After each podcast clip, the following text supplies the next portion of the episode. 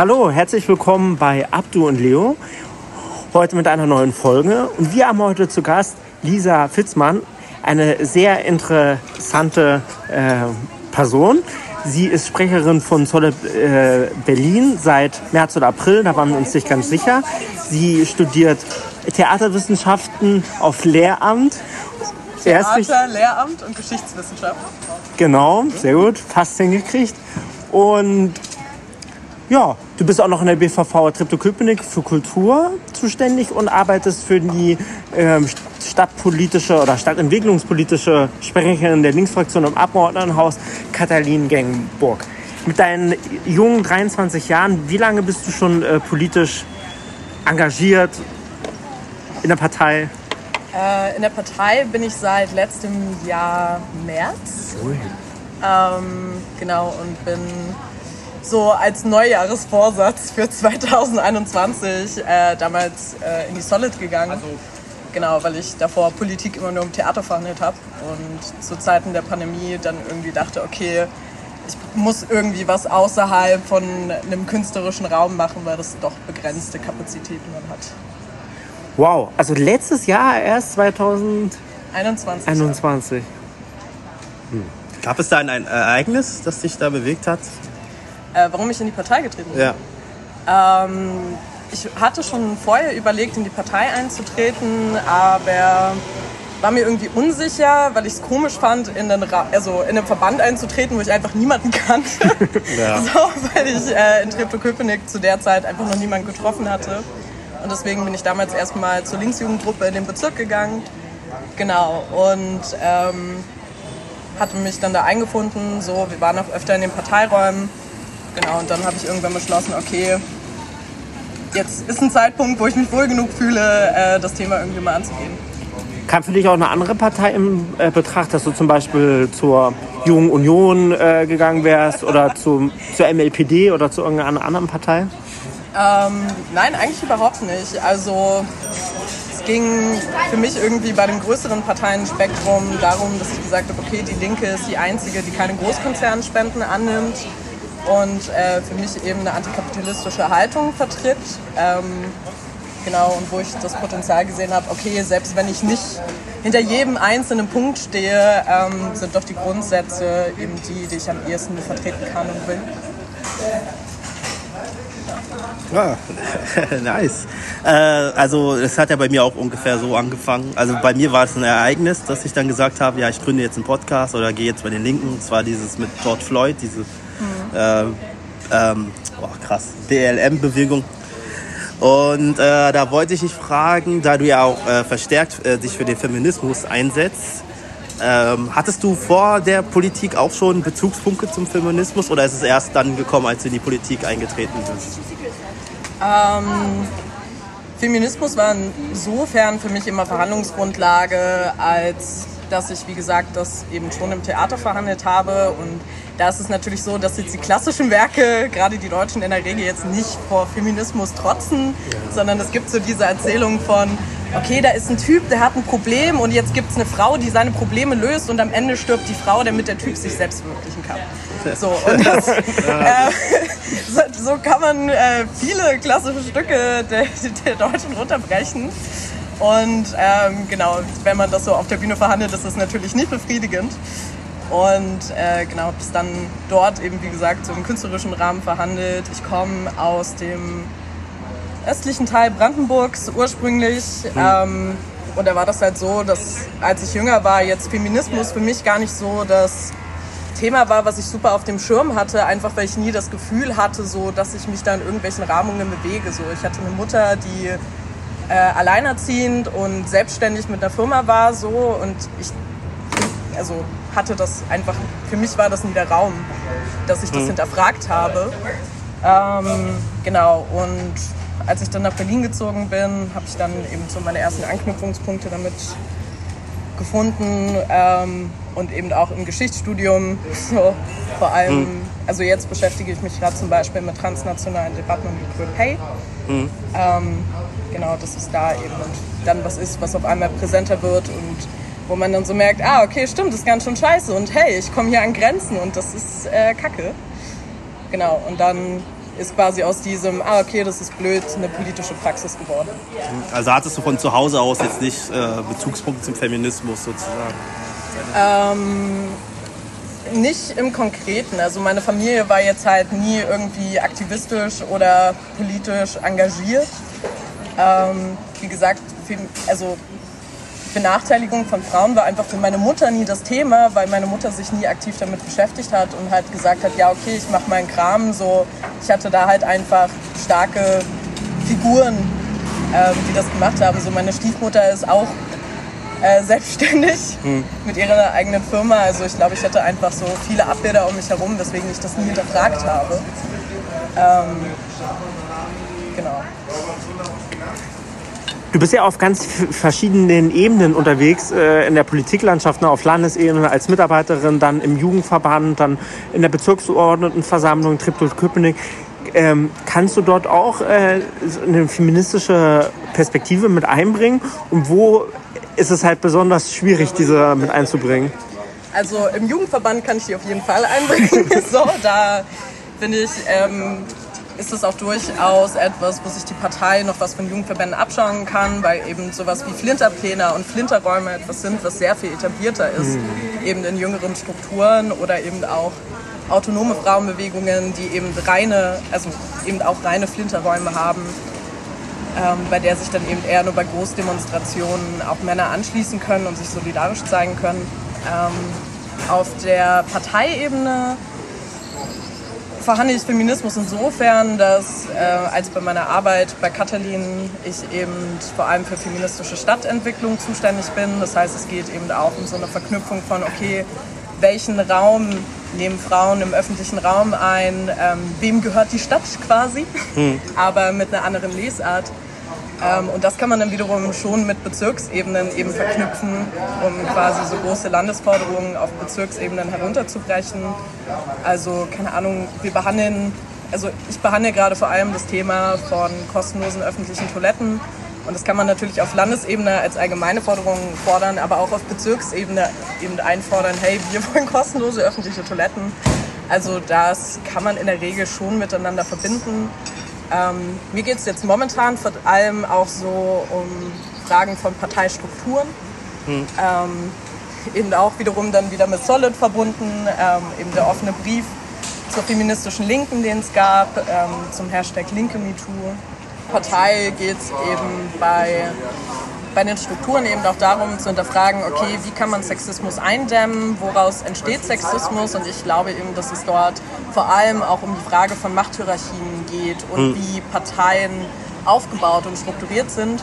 Und ich meine, es gibt jetzt zum einen, also es gab die Forderung von diesem feministischen Linkebrief eben konkrete Awareness-Strukturen einzubauen. Davon wurden jetzt auch viele Sachen umgesetzt. Jetzt ist meiner Meinung nach eben wichtig, vor allem, vor allem zu verfolgen, wie werden diese, also wie werden diese Sachen jetzt wirklich umgesetzt. Also da eine kritische Begleitung zu machen und äh, eben auch zu schauen, okay, was kann man für Forderungen darüber hinaus machen. Also nicht nur Dinge, die eben im Nachhinein dann dazu da sind, dass Leute sich daran wenden können, sondern eben auch, wie man präventiv herangehen kann und vor allem auch, wie man Partei auch attraktiver machen kann für mhm. Flinterpersonen, weil oft irgendwie das Thema ist, ja, wir brauchen mehr Frauen und wir müssen irgendwie mhm. Frauen anwerben. Gibt es auch diese Frauenquote, ne? Genau, aber ich glaube, dass diese Frauenquote eben alleine nicht ausreichen kann, ähm, weil sie zwar zum einen dafür, dazu führt, dass Leute in Position kommen können, wofür es aber langfristig eben nicht sorgt, ist, dass man damit konkret Leute halten kann. Hm. Denn so sich tagtäglich eben auch mit diesen Machtstrukturen auseinanderzusetzen, ist schon etwas, wofür man auch eine gewisse Kraft und Aushaltevermögen braucht. Hm. Und ich glaube, dass in, der, in Machtbegrenzungen auch die Chance liegt, dass es eben offener wird oder Leute mehr die Chance haben, sich zu beteiligen und partizipieren. Ja. Äh, ja, sorry für diese ganzen Geräusche. Wir sind hier gerade draußen in einem Restaurant und, und essen äh, Pizza. Und äh, ja, Leo isst Pizza. Ich äh, bin natürlich professionell. Das ist die Sommerfolge. ja, genau, das ist die Sommerfolge. Und ihr wisst ja, wie Berlin ist. Äh, ist ja immer ein bisschen lauter. Ja, egal. Äh, genau, ähm, da wollte ich auch zum Beispiel fragen, also bevor man überhaupt das ganze Feminismus definiert, wie würdest du sagen, was ist denn für dich Feminismus? Oh Gott. ähm, Also was kann sich der normal, normale Typ, der jetzt nichts von, also noch nie was davon gehört hat, darunter vorstellen? ähm, also ich meine, in, in einem klassischen Sinne würde man sicher davon ausgehen, ja, es geht irgendwie um die Gleichstellung von der Frau. Ich glaube aber, dass gerade in in den... So. In den jetzigen äh, Feminismusdebatten ähm, es vor allem um generelle Fragen von Partizipation und Beteiligung geht. Das heißt, in der Art und Weise, wie feministische Fragen gestellt werden, beziehen sie sich eben nicht in Anführungsstrichen, nicht nur ähm, auf Frauen oder Flinterpersonen, sondern geht eben auch darüber hinaus. Also wie gesagt, diese Frage, wem gehört die Stadt, zieht für mich immer darauf ab, dass ich immer dann äh, aus Spaß sage, ja, wem gehört die Stadt, Männers und Autos. Ja. Und in der Art und Weise, wie man eben versucht, politische Prozesse aufzubrechen und Leuten die Chance gibt, sich daran zu beteiligen und dort teilzunehmen, schafft man eben auch einen öffentlichen Raum, der zugänglicher ist ähm, für verschiedene Personengruppen und die Chance damit bringt, ähm, dort verschiedene Interessen einzufügen. Also nimmt man keine Ahnung, alleine irgendwie Mütter als Zielgruppe. So, Mut Mütter haben ganz andere Bedürfnisse an den öffentlichen Raum, als ich die habe. Ja, klar. Und ähm, genau, das, um eben dafür zu sorgen, dass diese Interessen berücksichtigt werden können, glaube ich, ist eben auch eine feministische Praxis förderlich eben nicht nur für Frauen in dem Sinne. Ähm, gut, dass du es ansprichst mit den ähm, Müttern als Beispiel. Es ist ja wirklich sehr schwierig, wenn man zum Beispiel für alleinerziehende Mütter, es ist ja eigentlich fast unmöglich, am Parteiengeschehen irgendwie teilzunehmen, ne? Was, weil die meisten Veranstaltungen finden immer abends statt und ja, es ist auf jeden Fall sehr schwierig. Hast du vielleicht Ansätze oder Ideen, wie man das für, für mehr Frauen und für verschiedene Personengruppen die Parteien besser öffnen könnte? Ähm, ich glaube, ich finde es schwierig, aus der, also komplett aus der Perspektive einer Mutter zu denken, so weil ich die Erfahrung einfach nicht habe. Ähm, deswegen ist es halt immer sinnvoll, mit ExpertInnen zu reden, in dem Sinne von, okay, eine Mutter kann nun mal, oder Mütter an sich können am besten äh, formulieren, welche Ansprüche sie haben. Deswegen sind in Gespräche mit verschiedenen Interessengruppen oder eben die Beteiligung immer so wichtig.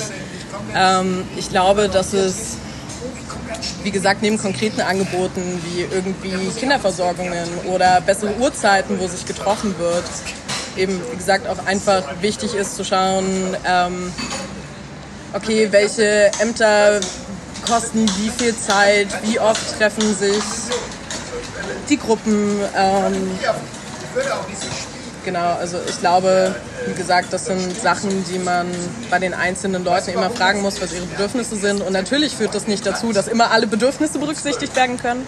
Aber ich glaube, dass es ähm, trotzdem Wege gibt, wo man ähm, dort schauen kann. Also aus meiner eigenen Perspektive kann ich sagen, zum Beispiel, dass es oft so ist, dass wenn jetzt ähm, Landesvorstandsleute etwas von einem wollen, dass es dann oft irgendwelche Mittags- oder Nachmittagstermine sind innerhalb der Woche, die natürlich für mich als Studentin, die zumindest halbwegs regelmäßig versucht, ihre Kurse äh, wahrzunehmen, ähm, dann eben manchmal auch schon schwierig wird, weil ich sage so, okay, ich muss dann auch irgendwie rechnen, kann ich jetzt mal was ausfallen lassen? Und das, obwohl meine Hauptbeschäftigung eben nur mal das Studium ist und das meiste nicht alles, was ich politisch mache, ist ehrenamtlich, aber zumindest viele Teile davon. Ähm, genau, und das sind eben auch so Abwägungssachen. Das sind natürlich auch Sachen, die man für sich selbst aussuchen muss. Also ich meine, man sucht sich ja auch selbst aus, an welchen Sachen man teilnimmt. Aber ich finde, es sollte halt trotzdem irgendwie die Möglichkeit geben, ähm, sich dort einzubringen, wenn man möchte. Das ist auch immer so der Vorteil an Kleingruppen. Also zumindest Sachen, die ich wahrnehme, ist zum Beispiel, wir haben eine AG Frauen im Bezirk, so, und da wird ausverhandelt, okay, keine Ahnung, passt der Donnerstagnachmittag, wie ist das für die Leute, die Kinder haben, so. Oder man guckt gut, die meisten Leute von uns, die keine Kinder haben, wohnen in Treptow, die die Kinder haben, sind in Köpenick. Also gut, dann fahren wir halt nach Köpenick und treffen uns dort, weil das einfach für uns einfacher ist, dort flexibel zu sein, als es vielleicht für die Mütter ist. Und ich glaube, das sind Sachen, die man in kleinen Gruppen aushandeln kann. Bei Gremien ist das halt immer ein bisschen komplexer. Und das ist auch sehr schade, ne? Deswegen hat man ja oft in Gremien immer die gleichen Leute, weil bestimmte Personengruppen ähm, das mehr oder weniger an, an, anspricht. Was ähm, Männer neigen ja oft dazu, wir beide neigen auch ein bisschen dazu, oft äh, ein bisschen zu viel monologisieren. Und deswegen ist es eigentlich ganz gut, dass man, ähm, dass man eine quotierte äh, Rederinnenliste hat. Ähm, was aber auch nicht ausreicht. Ich habe jetzt auch mitgekriegt, dass dann Männer dann, wenn sie dann mit einem 10 Minuten Monolog, äh, Monolog versinken, ähm, da äh, nützt die äh, quotierte RäderInnenliste auch nichts. Ähm, Aber es gibt Redezeitbegrenzungen, die kann man auch einführen. Genau, ja, das ist ja, äh, das wäre so äh, sozusagen, äh, wäre sozusagen der nächste Schritt. Und denkst du, dass ähm, eigentlich ist es ja Sexismus und ähm, ist ja ein gesellschaftliches Problem, ne? Jetzt sind wir aber gerade als, als, als die Partei Die Linke durch diese ganze Sache, was in Hessen passiert, sehr in der öffentlichen Wahrnehmung.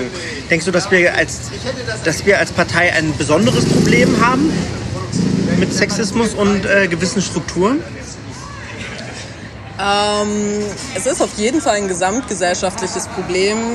Ähm, ich weiß nicht, inwiefern ich das nur auf die Partei zuspitzen würde für mich ist gerade der Fakt einfach, dass die Partei eben den ähm, einfach gerade den großen, nicht Nachteil, ich will es nicht Nachteil nennen, sondern so die Partei hat es halt einfach nicht geschafft, in den letzten Jahren irgendwie Dinge wie Awareness-Strukturen zu etablieren.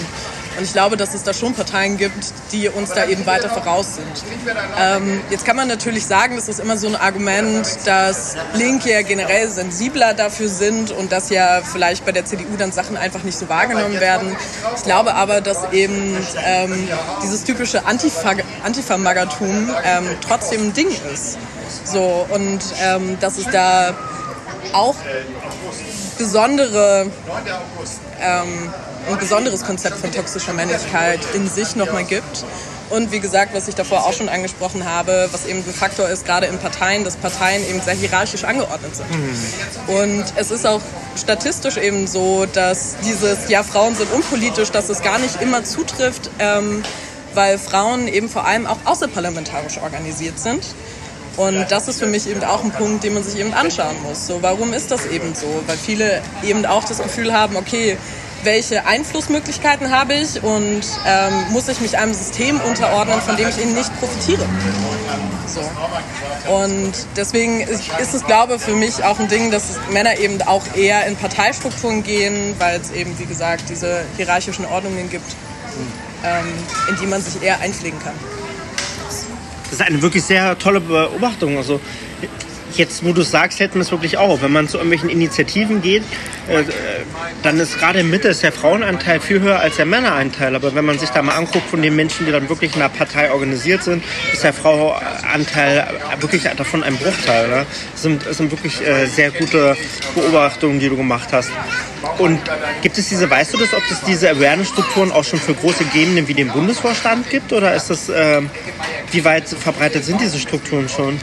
Ähm, genau, da, einer der Gründe für diese feministische Linke ähm, war ja der Anlass, dass es diesen Spiegelartikel gab zu Sexismusfällen innerhalb der Linken. Und da hatten wir eben genau das Problem. Es gab keine Awareness-Strukturen und ich glaube eben, dass das auch eines der Probleme ist. Also neben der Tragik der Fälle, dass sie überhaupt passiert sind, ist glaube eines der schlimmsten Dinge, die die Partei eigentlich zu verantworten hat, dass es eben keine Strukturen gab, die das verantworten konnten. Das heißt, man hat dann irgendwie eine Vertrauensgruppe gebildet, wo man sagen kann, okay, es ist eine gute Intention hinter, aber es hat eben nicht die Ausrichtung, die wirklich qualifizierte Awareness-Strukturen eben mitbringen können. Und ähm, genau, ich glaube, das ist eben was, wo die Partei jetzt eben von 0 auf 100 irgendwie nachlegen muss. Und meiner Meinung nach ist das aber, wie gesagt, jetzt eben nur ein Tropfen aus dem heißen Stein und irgendwie die Fälle, die geschehen sind, verarbeiten zu können und Ansprechstellen für spätere Fälle zu haben, die hoffentlich nicht so viel auftauchen. Aber wie gesagt, ich glaube, dass es eben ähm, jetzt nur mit der Verarbeitung dessen nicht getan ist, sondern dass wir uns auch fragen müssen, wie wir Partei organisieren wollen. Mhm. Ähm, zum einen eben, um eine wirkliche feministische Politik machen zu können, ähm, an der eben auch Leute teilhaben wollen.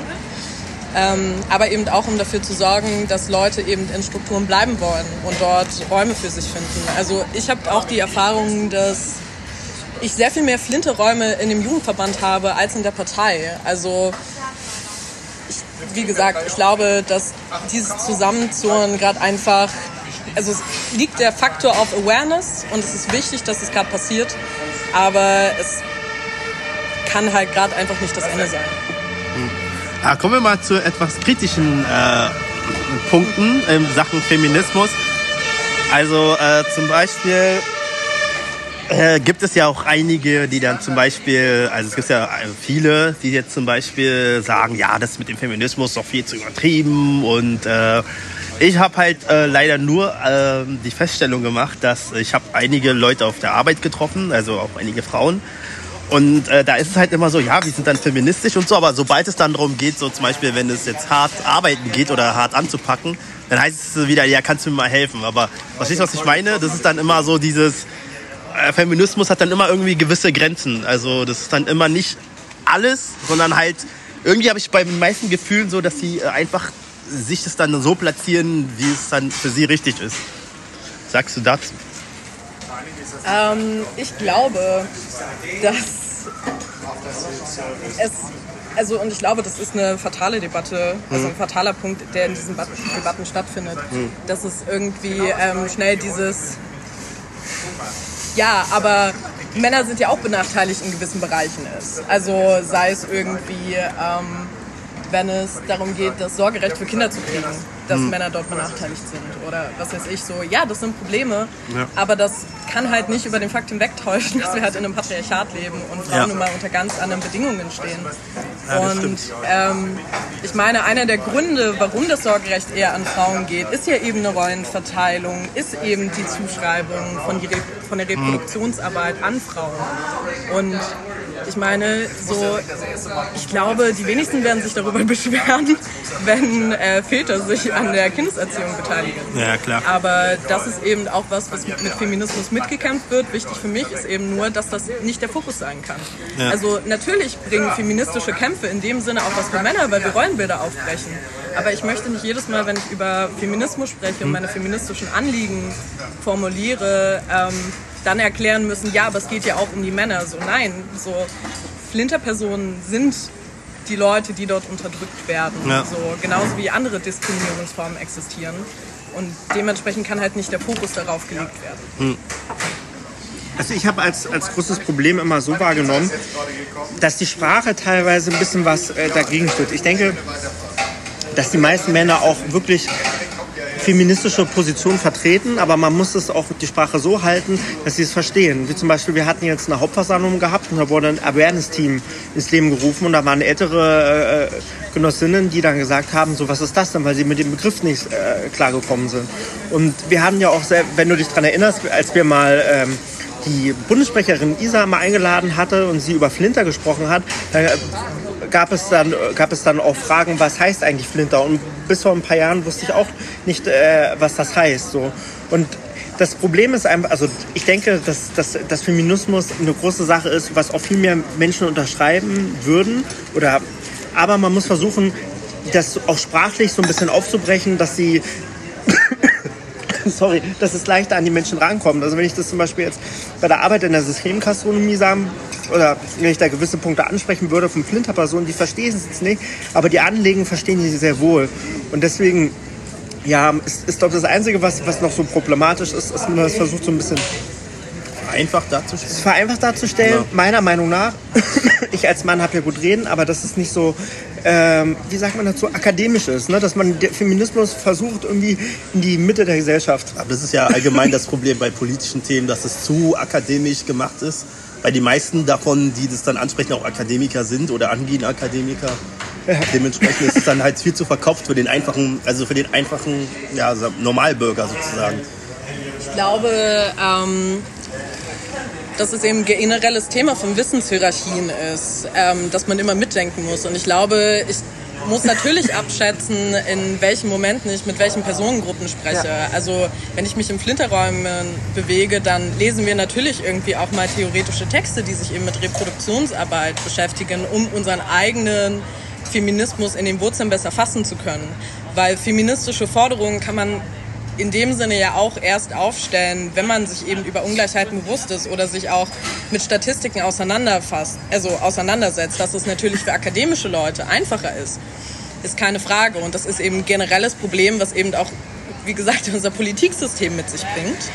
Ähm, und ich glaube eben, ja, man muss sich bewusst darüber sein, welche Zielgruppe man gerade anspricht und eben versucht, also dort versuchen, das Wording anzupassen.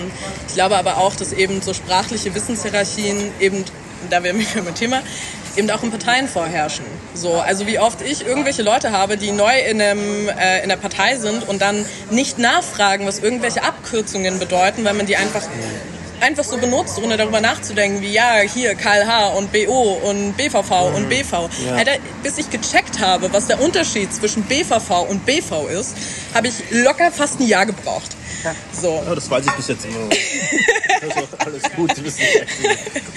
ähm, genau, und wie gesagt, ich glaube, da müssen wir halt generell alle schauen und ich glaube auch, dass zum Beispiel dieses Herunterbrechen gerade wichtig ist, wenn man versucht, politische Gruppen aufzuziehen, im Sinne meinetwegen auch im Sinne von einem Organizing. Also wie bringe ich Leute dazu, dass sie in der Gruppe bleiben? Wahrscheinlich nicht, indem ich beim ersten Treffen irgendwie keine Ahnung, welche Abkürzungen benutze und die Person überhaupt nicht weiß, wovon wir reden und dann irgendwelche Aufgaben zuteile.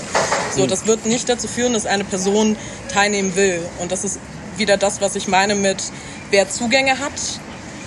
Und ähm, genau, ich glaube, ja, dass wir von, also wie gesagt, dass das Akademische schon durchaus eine Grundlage sein kann, aber dass es nicht dazu führen kann, dass eben nur diese Leute diese Politik dann betreiben, sondern eben quasi wie so eine Art Labor im Hintergrund sind, die eben auch Forderungen ausarbeiten und die eben auch begründen können. Ich meine, das hat ja zum Beispiel Deutsche Wohnen und Co. enteignen super gemacht ähm, weil es geht um spezielle mietenpolitische Probleme, es geht um spezielle Prozesse, die dort dahinter stehen, aber man hat eben Argumentationsworkshops gehabt, so man hat Erklärungsworkshops ähm, gehabt, man hat noch mehr extra Flyer bekommen mit den Keypoint-Argumentationen, wo man selber nachlesen konnte, aber selbst entscheiden konnte, okay, wie weit gehe ich da und wie weit nicht.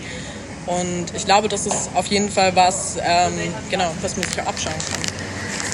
Aber was sagst du denn äh, zum Beispiel zu Leuten, also die jetzt Menschen, die dann sagen, ja, äh, Feminismus ist ja eigentlich eher so ein erste Weltproblem. Also wir jetzt zum Beispiel in, keine Ahnung, in Asien, in Afrika, wir haben gar keine, wir haben nicht mal die Zeit überhaupt, uns über sowas Gedanken zu machen.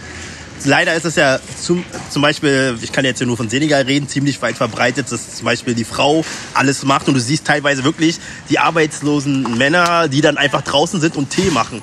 Und dann habe ich mich auch äh, oft bei meiner Familie aus auch angeprangert und meinte, warum machen die denn nichts? Warum sind die nicht in der Küche und so? Ja, nee, das ist Frauenarbeit. Ja, was machst du denn bitte? Also normalerweise müsstest du da als Mann ja, wenn du dann so denkst, das Geld nach Hause bringen. Das tust du ja nicht, weil du keinen Job hast. So, was hindert dich daran, da dich daran zu beteiligen? Aber die hinterfragen das nicht, weil die dann sagen, ja, äh, es war schon immer so und äh, wir, also weißt du, was ich meine? So, sobald sie dann Sachen in Europa sehen, so mit Feminismus, denken sie sich dann, ja, gut, ist, äh, ja, ja das hast du aber auch in, in Deutschland, ne? also vielleicht ja, auf einem anderen natürlich. Niveau, aber auch vielleicht Männer, die sich selbst äh, feministisch nennen oder Feministen sind, äh, sind äh, tappen oder sind teilweise auch in diesen patriarchischen Systemen ja. und bedienen da auf die, auf die Rollenbilder und, äh, und drängen da Frauen irgendwie auch ein. Ne? Also ich, also ich glaube, das ist halt immer noch und überall, ähm, überall verbreitet. So. Und auch gerade, was sich mir sehr gefallen hat und ich bis vor einem Jahr gar nicht wusste, was wirklich heißt, was das, was das Flinter angeht. Ne? Das ist halt auch... Ähm, ähm, dass halt auch äh, transsexuelle Menschen oder Menschen mit keinem definierbaren Geschlecht und so weiter, dass man die versucht damit auch ans Boot zu holen, weil wir haben ja, also auch ein, ein guter Genosse von uns ähm, ist halt nicht binär und auch teilweise gibt es dann auch An, äh, Anfeindungen äh, von Frauen und genauso auch von Männern. Ne? Also ist, glaube dieser, dieser Ansatz, das Gesch Gesch äh, geschlechtsunspezifisch zu sehen, eigentlich ein ganz guter. Wo ich aber halt im Alltag, was immer wieder auch auf diese Sprache, was du gerade gesagt hast, Lisa, das war super, dass man immer wieder in diese, in diese sprachliche Falle äh, kommt. So, ne? Wenn ich jetzt zum Beispiel so in linken Kreisen bin oder sowas, dann gender ich. Aber wenn ich jetzt zum Beispiel zu Hause mit meiner nepalesischen Frau habe ich einmal gegendert, ich an, kannst du nicht, warum redest du jetzt noch komplizierter? Oder wenn ich auf der Arbeit irgendeinem Mitarbeiter was erkläre und ich habe das ein paar Mal gemacht, dann gucken die mich an. man muss das auch irgendwie versuchen, ja, irgendwie so greifbar zu machen. Hm. Ähm, zu dem, was du davor gesagt hattest, ähm, genau, ich, ich denke, dass man immer damit konfrontiert ist, dass es eben nicht Anführungsstriche, dicke Anführungsstriche, nur feministische Probleme gibt, mhm. sondern ähm, deswegen positioniere ich mich zum Beispiel zu einem materialistischen Feminismus. Mhm. Was heißt es genau? So geht auf so eine grundlegende Gesellschaftsanalyse von Marx zurück, ähm, aber bezieht sich eben nochmal konkret auf ähm, feministische Probleme. Das heißt, man hat nicht mehr wie in der ersten Frauenbewegung damals diese diese ähm, das klassische Verständnis von dem Nebenwiderspruch, also quasi ja, wenn Klassengesellschaft gelöst ist, dann ist das Patriarchat weg. So dass das nicht funktioniert, haben wir in der DDR gesehen. So, wir haben ein Politbüro, was komplett mit Männern besetzt ist. Es gab ja. mal zwei weibliche Kandidierende und das war's. Ja. So. Und ähm, deswegen finde ich diesen, diesen Spruch, ähm, keine Befreiung der Frau ohne Sozialismus, ohne Sozialismus keine Befreiung der Frau eben wichtig für meine eigene politische Praxis. So. Mhm. Weil ja, natürlich haben wir hier andere feministische Auseinandersetzungen, als sie auf anderen Kontinenten stattfinden. Mhm. Ähm, aber ich glaube, es ist eben durch diesen materialistischen Ansatz eben wichtig zu sagen, okay, Benachteiligung von Frauen in anderen Ländern sind eben nicht ausblendbar und die sind nicht egal für uns. Nee, nee, klar. Und ähm, genau, wir sind eben in einer ausbeuterischen Rolle und ja. unsere Aufgabe als Linke ist es eben, ähm, dort Interventionen zu finden und das eben auch in einem Feminismus mitzudenken. So, ich bin natürlich auch eine weiße Feministin. So, ich mhm. habe nicht dieses, diese Expertinnenrolle und mhm. genau deswegen ist es wichtig, dort mit anderen in die Vernetzungen zu gehen, ähm, vor allem auch solidarisch mit äh, migrantischen Gruppen zu sein. Und auf irgendwas anderes wollte ich noch Bezug nehmen, was ich vergessen habe. Ja, das, das, das passiert mir oft. Aber wenn es dir wieder einfällt, kannst du es ja einfach reinreden. Ja, Leo, du hast, du hast einen ganz äh, spannenden Punkt ähm, gerade angesprochen und zwar ähm, die, die Perspektive halt von migrantischen, äh, von migrantischen äh, ähm, Menschen. Ich habe selber die Erfahrung gemacht, dass eine Kollegin von mir, die kommt aus Afghanistan und wurde mit äh, oder hat mit 13 oder 14 Jahren hat sie sich verlobt und wollte jetzt irgendwie heiraten. Und sie hat das ganz, äh, für sie war das ganz normal. Sie war mit dem, ist mit dem Jungen zusammen geflüchtet und sie ist mit ihm zusammen und sie liebt ihn und so. Und sie hat das angefangen auf der Arbeit halt zu erzählen und dann waren, kam das von anderen Frauen nach dem Motto, oh, sie wurde gezwungen und sie wurde dann in, in ein ganzes, in, ein ganz äh, ähm, ja, in eine ganze Rolle gewöhnt, dass sie überhaupt keine Selbstbestimmung hat, obwohl das gar nicht so ist. Sie mit ihrem, ihren, ähm, äh, mit ihrem Freund, mit ihrem Verlobten glücklich zusammen ist. Und ich habe das auch oft bei Kolleginnen mitgekriegt, die zum Beispiel einen Kopftuch tragen, ne? dass, es dann, dass es dann Anfeindungen gab und ihre, ihre, ihre ähm, ihr abgesprochen wurde, dass sie, dass, sie, dass sie das aus Selbstbestimmungsgründen macht. Und dann gibt es ja auch, ich glaube, Alice Schwarzer hat äh, auch sowas oder vertritt auch so eine teilweise auch islamfeindliche Position, oder? Das ist ganz komisch. Ich habe auf jeden Fall die Transfeindlichen auf dem Schirm. Ähm, ich durfte heute Vormittag noch einen Vortrag halten. Wow. über, äh, wie gesagt, transnationale ähm, Debatten um Equal Pay.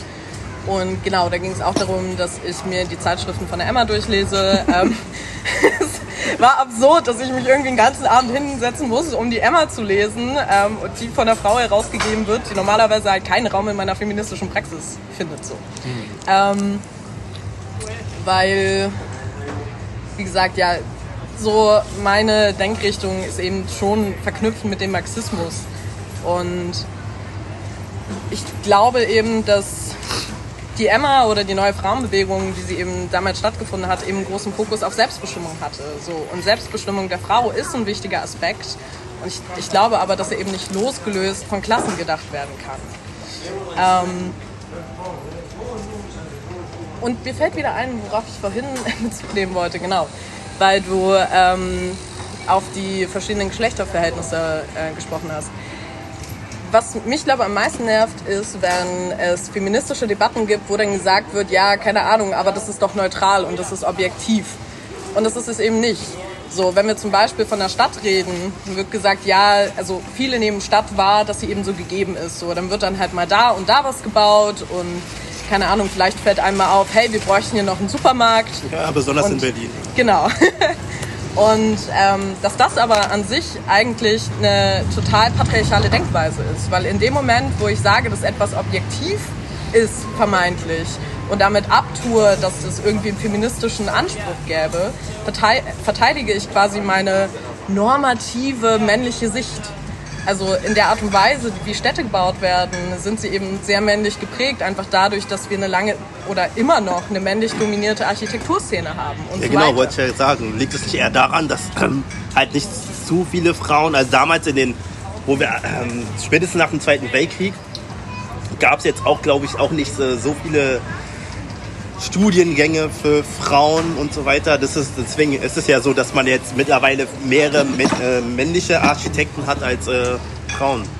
Genau, also es war halt eine Frage von Bildungszugängen. Genau, so. Und dass, ja. dass es Bildungszugänge von Frauen gibt, das ist eben auch nicht was, was sich das Parlament einfach ausgedacht hat, sondern das ist eben auch was von, was von Frauenbewegungen auf mhm. der Straße kam.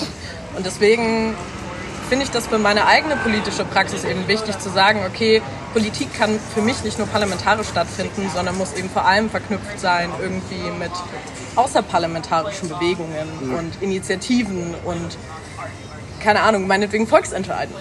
Mhm. So, weil es eben ein Anliegen ist auf der Straße und deswegen ähm, glaube ich eben, dass eine gute Politikpraxis eben nicht nur ist, dann zu sagen, okay, ich nehme das Anliegen, was dann auf der Straße äh, stattfindet, dann mal irgendwie mit und versucht irgendwas im Parlament dazu zu machen, sondern quasi seine Position im Parlament dafür zu nutzen, Türen zu öffnen. Mhm. Dass das nicht immer komplett aufgeht, ist keine Frage. Und deswegen glaube ich auch nicht, dass das parlamentarische System, wie es jetzt gerade ist, super ist, um mhm. da jegliche Anliegen durchzusetzen. So, das parlamentarische System hat deswegen einfach große Lücken, weil es gerade einfach dringende Fragen gibt, die dringende Antworten brauchen und Bürokratisierungsprozesse eben dazu führen können, dass das lahmgelegt wird. Mhm. So bestes Beispiel ist gerade die Expertinnenkommission von DWE, über die ich jeden Tag abkürze. Mhm. So, Was weil, machen die? Ähm, es wurde jetzt eine Expertinnenkommission für den Volksentscheid von Deutsche Wohnung für Enteignen einberufen, ja, ja. weil im Koalitionsvertrag ja, festgelegt wurde, dass man prüft, ob die Umsetzung äh, möglich ist. Das heißt, da hatte ich schon den ersten Reibungspunkt, weil ich sage, okay, es kann nicht um das Ob gehen, sondern um das Wie. Hm. So, das ist auch eine Sache, die die Kampagne eben nach vorne getragen hat. Und das Problem ist aber, dass jetzt diese Kampagne eben in den Händen vom Senat ist und genau das jetzt eben auch verschleppt werden kann. Und in meiner Perspektive sieht das gerade nicht so gut aus und da kann man auch wieder einen Rückschlag zum Feminismus machen. Auch für den Feminismus ist deutsche Wohnung für Enteignen wichtig weil es vor allem darum geht, okay, wer kann sich Mieten und bezahlbaren Wohnraum leisten? So dadurch, dass Frauen weniger verdienen, sind sie dadurch eh schon sehr viel blöder dran. So, es geht um die Frage, wie viel Raum kriegt man, wie flexibel sind Räume. Also so wie gerade Neubau stattfindet, sind auch die Art und Weise, wie Räume aufgeteilt sind, nicht flexibel. Und das müsste man auch eigentlich ändern, damit man eben auch bedarfsorientiert Räume anlegen kann. Also man hört ja ziemlich oft, dass zum Beispiel, also es ist ja äh, gang und gäbe, dass man sagt, äh, dass Frauen schlechter verdienen als Männer. Aber warum? Also ist es wirklich an dem Geschlecht abzumachen, dass man sagt, ja, okay, eine Frau kann nicht so viel verdienen wie ein Mann, weil ein Mann, weiß ich nicht, mehr macht? Oder äh, weil eine Frau ist ja auch Mutter und weißt du, was ich meine, verheiratet so und alles und äh, hat ja deutlich mehr Aufgaben, also wenn es in Sachen Kindererziehung und so alles geht, als der Mann sozusagen. Genau, aber das ist eben auch der Punkt. Also zum einen ist die Frage, was verstehen wir denn unter Geschlecht? Das ja. ist schon mal die Frage, die dahinter ja. steht. So, wir leiten Geschlecht davon ab, dass wir sagen, okay, es gibt irgendwie biologische Merkmale und nach denen ordnen wir ein Geschlecht zu. Hm. So, also du hast einen Penis, du bist ein Mann. Ja. So, so einfach funktioniert das ja. Und jetzt von, einer, von einem feministischen Verständnis, ausgehend von Judith Butler, ist doch mal ein bisschen akademisch. Ja, die. Ähm, genau, sagt man eben, okay, die Art und Weise, wie mein Geschlecht konstruiert ist, ist abhängig davon, was mir die, die soziale Umwelt sagt, was mein Geschlecht ist oder was mir die Umwelt vorlebt. Ja, aber ist es nicht das, was die Natur äh, dir sagt? Also, wenn du jetzt zum Beispiel nur einen Penis hast, dann ist es ja so von Natur aus gesehen, dass du ja ein Mann bist, sozusagen, oder äh, eine Frau, wenn du eine Vagina hast und so weiter. Aber ja, ja Leo, kannst du bisher gleich dran. Aber ähm, weißt du, klar, also von der Natur aus gibt es, gibt es ja. Das glaube ich eben nicht, dass es von ne? der Natur aus ist. Genau das ist der Punkt, dass es eben nicht Natur aus ist. Also theoretisch könnte ich auch auf die Welt kommen hm. mit einem Penis und man könnte mir sagen, ich bin eine Frau diese Zuschreibung, dass man ein Mann ist, weil man einen Penis hat, ist etwas, was wir eben einfach bestimmen. Also in dem Moment, wo ich mit einem Penis auf die Welt komme und später entschließe, ich bin non-binary, könnte ich genauso auf die Welt kommen mit einem Penis und man könnte sagen, ich bin non-binary. Warum macht man das nicht? Weil wir Geschlechtskategorien haben, die wir zuordnen. Und das Problem an diesen Zuordnungen ist, dass das halt verknüpft ist mit Rollenbildern. Und deswegen gibt es zum Beispiel Geschlechterstereotype. Deswegen werden Frauen unter anderem zum Beispiel auch schlechter bezahlt, weil sie zum einen in ähm, Jobs arbeiten, die eben einfach schlechter bezahlt sind, weil sie Reproduktionsarbeit zugeordnet sind, also mhm. Care-Arbeit. Das sind eben ähm, Arbeiten rund um Pflege der Familie, um emotionale Arbeit, so, also typische Sachen von Kindererziehung. Mhm. Und deswegen befinden sich Frauen dann in dem Niedriglohnsektor und selbst die, die sich dort nicht äh, befinden, haben das Problem, dass es bei Bewerbungsgesprächen dann irgendwie darum geht, ähm, ja, ob man dann Kinder haben möchte, weil man dann davon ausgeht, okay, wenn eine Frau Kinder hat, dann fällt sie ja aus.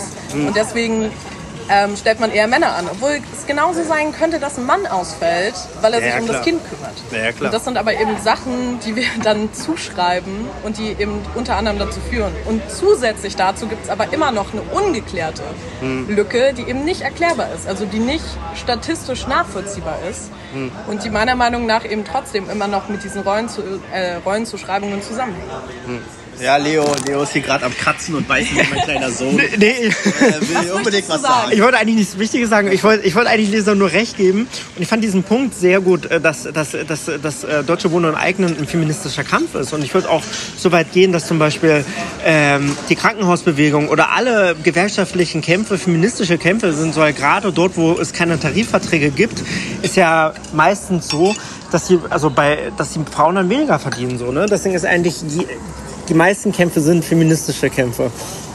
Also ähm, bei der Krankenhausbewegung ist es nochmal besonders deutlich, weil ähm, wir hatten jetzt beim feministischen Kampftag, also Frauentag, Frauenkampftag, wie auch immer man das bezeichnen möchte, der 8.3. Ähm, genau, da ist eben das Ding gewesen, es gab eine Demo von der Berliner Krankenhausbewegung und da ging es eben auch darum, dass man dieses Thema der Care-Arbeit, also des vermeintlich privatpolitischen, ähm, verknüpft hat mit der Frage ähm, von eben Pflegekräften, weil eben auch besonders viele Pflegekräfte weiblich sind mhm. und die wiederum auch wieder schlechter bezahlt werden. Und warum? Weil es zugeschrieben ist als eine Form von Care-Arbeit, die eben aber bezahlt wird. Und damit hängt es aber eben trotzdem zusammen mit einer generellen Care-Arbeit, die eben auch nicht vergütet wird. Und ich meine, ja, auch, und das ist ja wieder eine, die, eine neuere Debatte, die wir eben äh, besonders führen, dass es zwar so ist, dass Frauen gleichberechtigt sind in dem Sinne von, dass sie arbeiten können, dass das aber nicht wegmacht, dass eben Frauen immer noch überproportional für die Reproduktionsarbeit zu Hause zuständig sind. Ja. Und selbst wenn es irgendwie Konzepte dessen gibt, dass sich das geteilt wird in der Reproduktionsarbeit, ist es immer noch so, dass überverhältnismäßig viele Frauen zurückgehen und ihren Job verlassen, wenn es irgendwie einen ähm, Pflegefall auf einmal gibt. Das heißt, selbst dann werden diese Rollen trotzdem wieder gebrochen, weil es eben Internet, ähm, weil wir das eben so verinnerlicht haben. Elisa, muss ich dir total recht geben.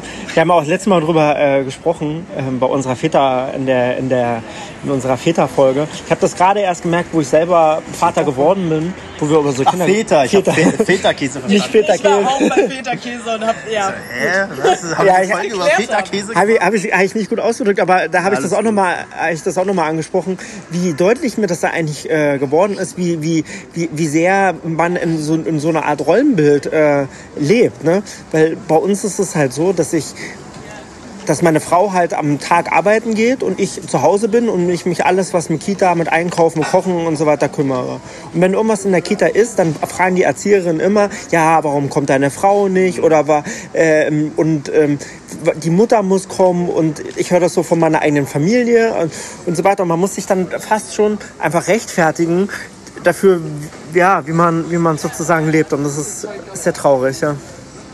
Meine, das ist ja der nächste Punkt, dass selbst wenn es eben diese Verteilungen gibt, dass es dann trotzdem irgendwie diese Stereotype gibt von Rabenmüttern, die sich dann nicht um ihre Kinder kümmern würden. Mm, und gleichzeitig ja. passiert das aber umgekehrt nicht. So, wenn nee, es keine, stimmt. wenn, wenn es da, also, wenn der Vater sich nicht an der Erziehung beteiligt, dann wird das eben hingenommen, weil der geht ja arbeiten und deswegen ist das ja okay.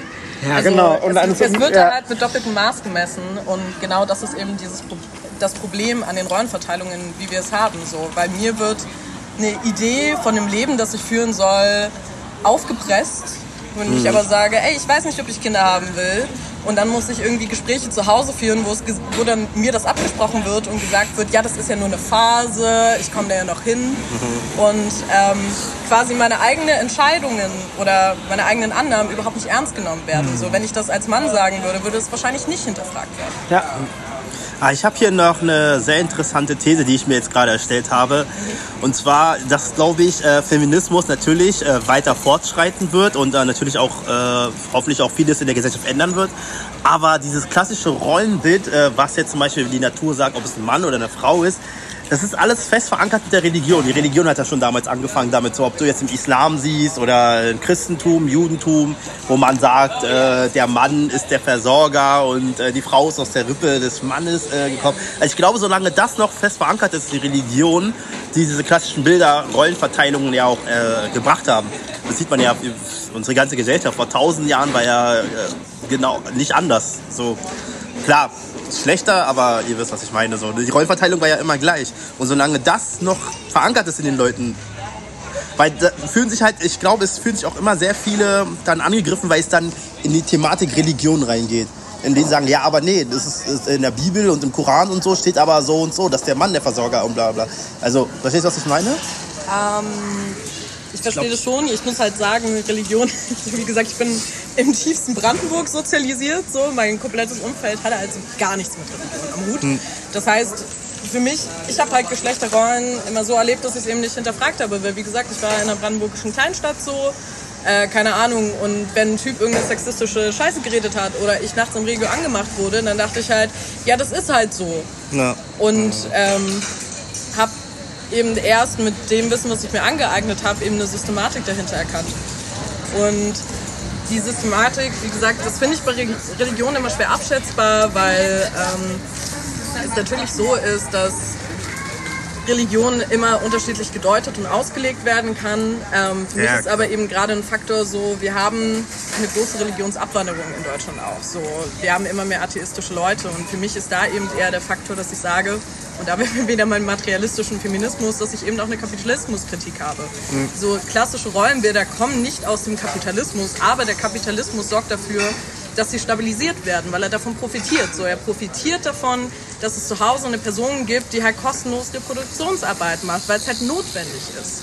So. Also ich glaube ja, dass in den damals, äh, wo wir angefangen haben, in, den, äh, in die Industrieneuzeit reinzukommen, wo halt Männer in den Minen und so weiter gearbeitet haben, hat es schon der Kapitalismus teilweise gefördert. Hat ja eher die Rollenteilung äh, gefördert. Also man hat ja natürlich eher Männer genommen, die in den Minen arbeiten und schwer schuften als Frauen.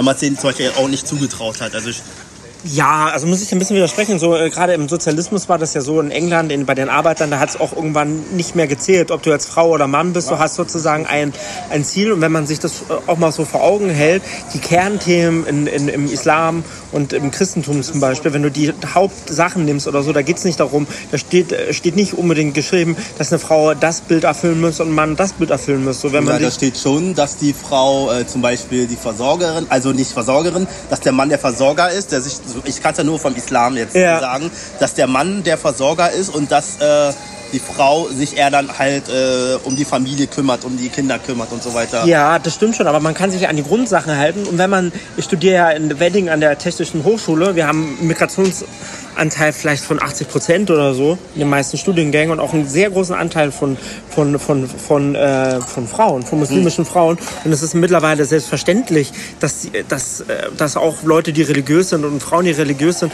dass sie da äh, halt, ja, dass sich das, ich denke, umso weiter der Feminismus oder so weiter sich die Gesellschaft öffnet, umso weit wird es auch beides miteinander sich immer weiter öffnen. Ja, Also aber das ist für dich dann selbstverständlich, weil du siehst, aber du weißt ja nicht, was für innere Kämpfe diese Frauen tagtäglich wahrscheinlich auch zu Hause erleiden müssen. Wenn der Vater dann zum Beispiel sagt, ja, sein, aber ja. warum äh, musst du jetzt hier Dings heiraten? Und dann sagen, nee, ich will mein Studium zu Ende bringen. das kann sein. Ja, Das ist ja, weißt du, das ist ja nur das, was man ja hast du recht. Für mich ist es aber ähm, insofern trotzdem eben noch mein Punkt, wo das für mich bricht, weil das Ding ist, dass diese Argumentation von Frau und Mann eben schon gar nicht mehr hinhaut in dem Moment, wo wir eben nicht-binäre Geschlechter haben, wo wir Transmenschen haben, etc. Ähm, und deswegen Aber dazu muss ich sagen, das ist ja dann wieder so ein Ding, wo die Leute dann aus den anderen Welten dann sagen, ja, aber äh, sowas kennen wir gar nicht. Also non-binär, binär für uns gibt es nur Mann, Frau. Weißt du, was ich meine? Das ist klar, wir sind da etwas weiter. Ne? Aber dort, wo die klassischen, wo, wo ich sage, wo die Religion wirklich fest verankert ist, wirst du es leider, glaube ich, niemals schaffen, da äh, eine Denkweise äh, zu gestalten, wo man sagt, ich kenne ja, ich teilweise treffe ja immer noch sehr viele, die in Deutschland aufgewachsen sind, die mir dann sagen, non-binär ist doch voll der Schwachsinn, diese ganzen Gender-Dings und sowas gibt es doch überhaupt nicht. ja, so. aber genau, weißt du? das kann ja trotzdem nicht dazu führen, dass wir Leuten eben ihre ähm, identitären ja, abschreiben. Und wie ja, gesagt, von, von dem Verständnis von mir, wo ich sage, okay, Rollen sind für mich sowieso nur konstruiert, hm. ist das sowieso scheißegal in dem Sinne. Hm. Ähm, und ich glaube, dass deswegen eben auch wie, wie gesagt, materialistischer Feminismus geht ja davon aus, so, okay, es gibt der Mann, den Mann, der macht die ähm, Produktionsarbeit, also die Lohnarbeit und es gibt die Frau, die macht die Reproduktionsarbeit. In dem Moment, wo ich versuche, diese Konstellation aufzubrechen und zu sagen, okay, das haut überhaupt nicht hin, mhm. Breche ich damit quasi eben nicht nur äh, die Selbstbestimmung der Frau auf, sondern sorge gleichzeitig auch dafür, dadurch, dass ich dieses komplette Rollenkonstrukt dekonstruiere, mhm. dass ich eben auch Raum mache für Queerness. Das ja. heißt, also mein materialistischer Feminismus, weil wir haben ja auch gerade noch den Queer-Feminismus, der ja auch eine sehr starke Strömung in der, Neu also in der momentanen Frauenbewegung ist. Ähm, genau, und da wird halt gesagt, wenn ich halt sage, ich bin materialistische Feministin, denken immer alle Leute, sagen immer alle Leute gleich so, also die nicht so tief in dem Thema sind. Du bist ja, bei DM was, und klaust die Regale. Nein, aber es ist, ähm, ja, aber äh, was ist dann mit äh, queeren Personen, sind dir die egal? Und ich stehe so da und bin so, ich bin selber queer. So, mhm. Das ist nicht mein Anliegen, sondern ich sage eben, okay, damit ähm, Queerfeindlichkeit für mich aufhören kann, braucht es eben eine Dekonstruktion von den Rollen. Und das heißt, ich versuche das eben zum einen in einem Klassendenken zu machen, mhm. weil ich sage, okay, das ist für mich halt weitdenkender, als wenn ich nur von der Individualisierung ausgehe. Weil das mhm. ist das Problem, was ich zum Beispiel mit queer-feministischen Anliegen habe.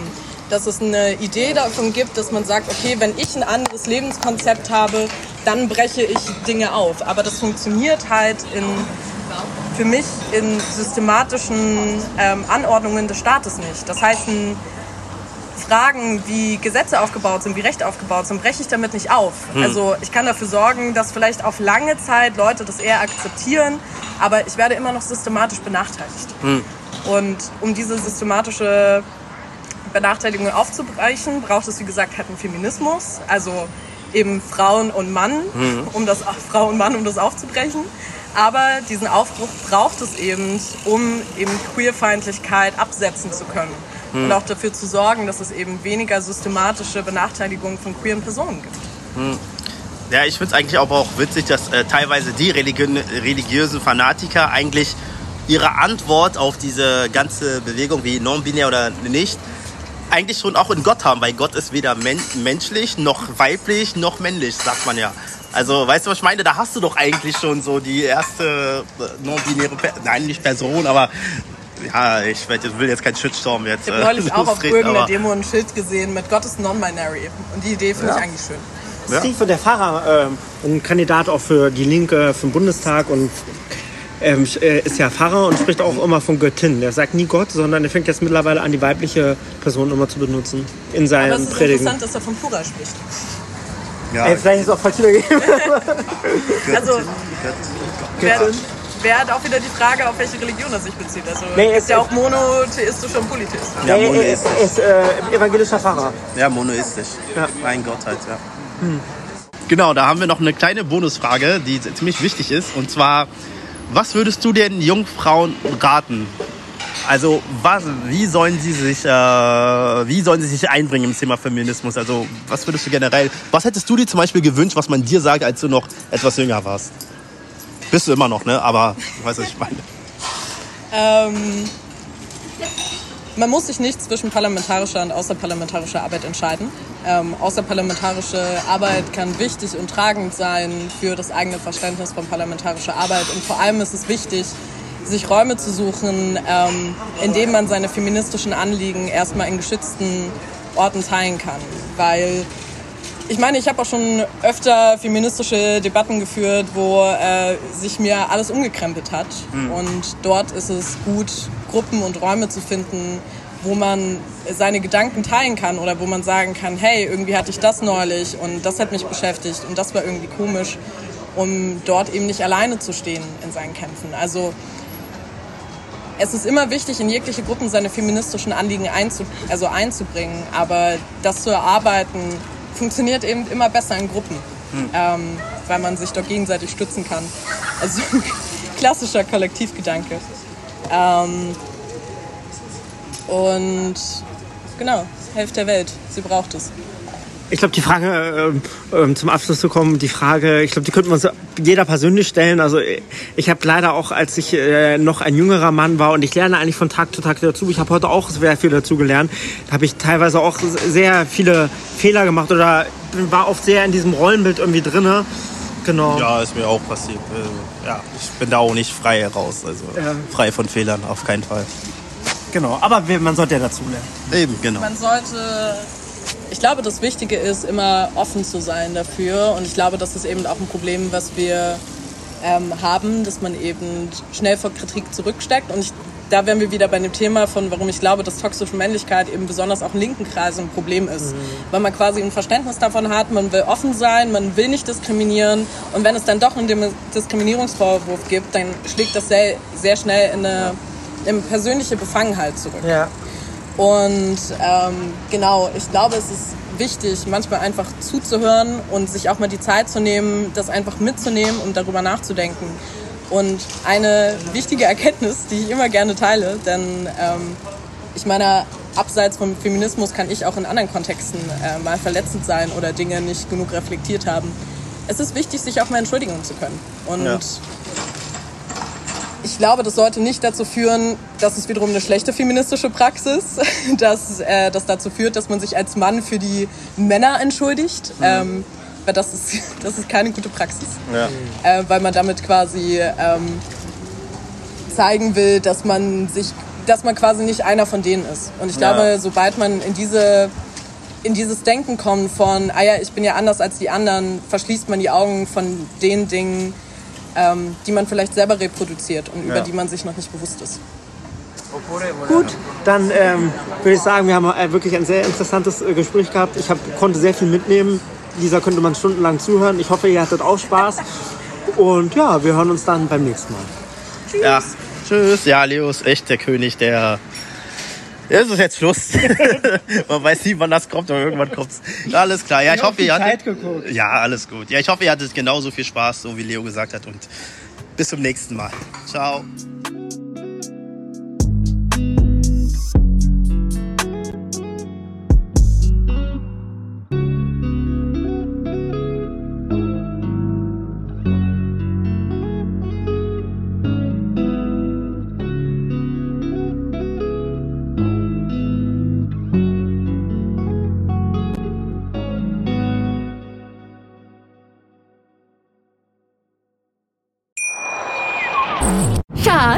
Bin neu verliebt. Was?